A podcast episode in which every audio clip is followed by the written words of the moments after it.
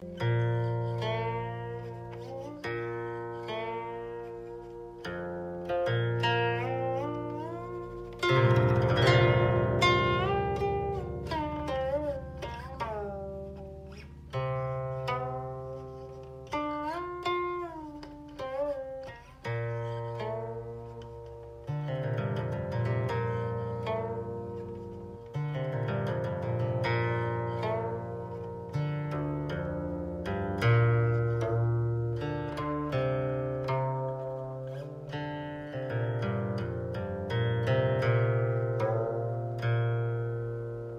易经产生的时代，伏羲以以画开天，以画开天成为中华文化的肇始，是差不多是在一万年前的事了。所以当然就是那个时代的仰观天象，那个时候的天文学，所以才会说易经的源头是古天文学。今天呢，我们上课的内容呢，主要的就是要跟你们谈卦序。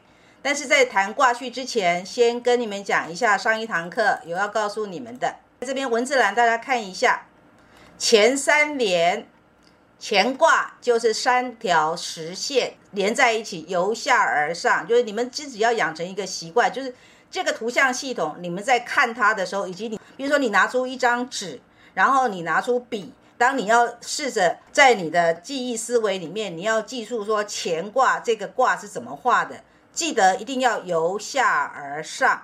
你不要一开始习惯不好了。如果你一开始习惯不对的，你是按照我们平常写字或是我们画画的顺序，你是由上而下的话，你可能在这套知识系统的一开始的这个基本动作叫做就方向相反了。记得一定是由下而上，因为整个卦爻的，不管你是透过占卦的这个数字卦也好，或者是你是透过这个大眼之数来占卦也好。所产生的那个得到的数字都是由下而上排列上去。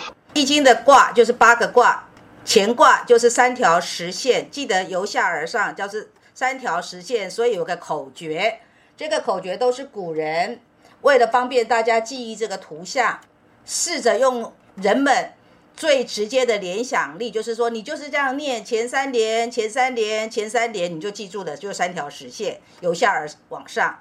坤呢，这个卦象就是六断，就是呢，因为坤是虚的，虚的一条实线中间断掉了，一条实线中间断掉了。乾卦不是三条实线吗？坤卦中间都断掉了，所以叫做六断，坤六断。震养鱼，震卦就是下面一条实线，上面两个都是虚线，所以它就很像什么？就很像以前古人不是都要吐痰吗？不是有一个痰盂吗？就是把那个痰盂怎样，就很像那个痰。往上嘛，你那个实线就很像那个痰盂的那个底部，中间空的，空的就是虚线的概念，所以叫正养鱼。艮复碗，艮卦的这个卦象，它下面第一爻、第二爻是虚的，第三爻是实线，就很像一个碗啊，很像一个碗这样盖着，所以叫艮复碗。离中虚，离卦中间。第二爻是虚线，所以叫做离中虚，坎中满。坎卦中间是实线，所以叫坎中满。对上缺，对卦一爻、二爻都是实线，第三爻是虚线，上面好像有个缺口一样，叫对上缺。巽下断，巽卦下爻第一爻是虚线的，二爻、三爻都是实现的，叫巽下断。们可以试着把八个卦的口诀给它背起来。就是如果以占星跟易经这两门知识来说的话，我们会说在易经的知识系统上，可能需要试着要去记下来的东西会相对的比较多。那但是你说呃你记不住怎么办？没有关系哦，记不住就不要硬记，反正你熟了之后你就记住了。这是我要跟你们说，如果你们在读易经的这一门知识的时候。千万要放掉一，你想要用很短的时间内去把它背诵下来。坦白讲，你可能不太能够背得住。即便你记忆力非常好，譬如说我们班上可能也有人才二十来岁，那记忆力非常好。你说老师我可以背下来，那很好，恭喜你，你还记忆力很好。像我这个年纪，我根本就背不住了。我对易经的理解都是用一种，我试着去理解它到底这个卦在说些什么。然后我试着去感悟，用我自己的生命经验，用我自己人生走过的阅历去感悟这个卦所要教导的生活智慧是什么。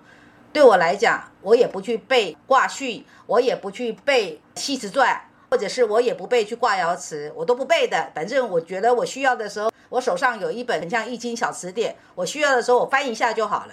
重要的是我对那个卦的意义的理解，或者是我有没有能力诠释。当我占问一件事情的时候。出了哪一个卦，然后动了第几爻之后，它的产生的变化是什么？我能不能掌握当中的微言大义，那才是重点，而不是我要倒背如流。这是我在易经的学习上面的心得，给你们参考。所以如果你背不住，你不要沮丧感。接下来再讲一些简单的观念，帮助你们对易经有一个卦式的理解。什么叫做经？经就是六十四卦的卦象长怎样，卦名是什么，卦辞是什么。三百八十四爻的爻象、爻辞是什么？以及乾有一个用九的爻辞，坤有一个用六的爻辞，整个金卦的爻辞加起来总共四百五十节的经文，总共是四千多字。我现在所讲出来的就是我的易经老师啊，这个易经老师呢是在台湾非常知名度非常高的，其实也是在对岸知名度也非常高哦，就是刘君祖老师。我们去上课的时候呢，有一个讲义。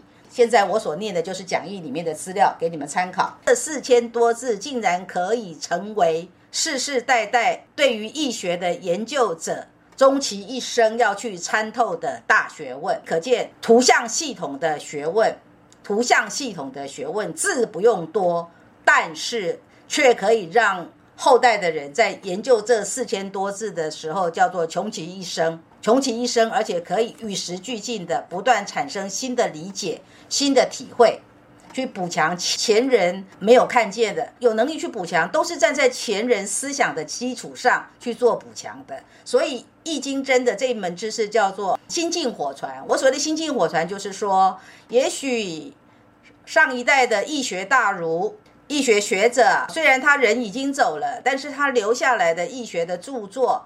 依然成为后代人们在学习上的素材。后代的人们依着这个素材，再加入自己新的时代见解、新的社会观察、新的人文意涵，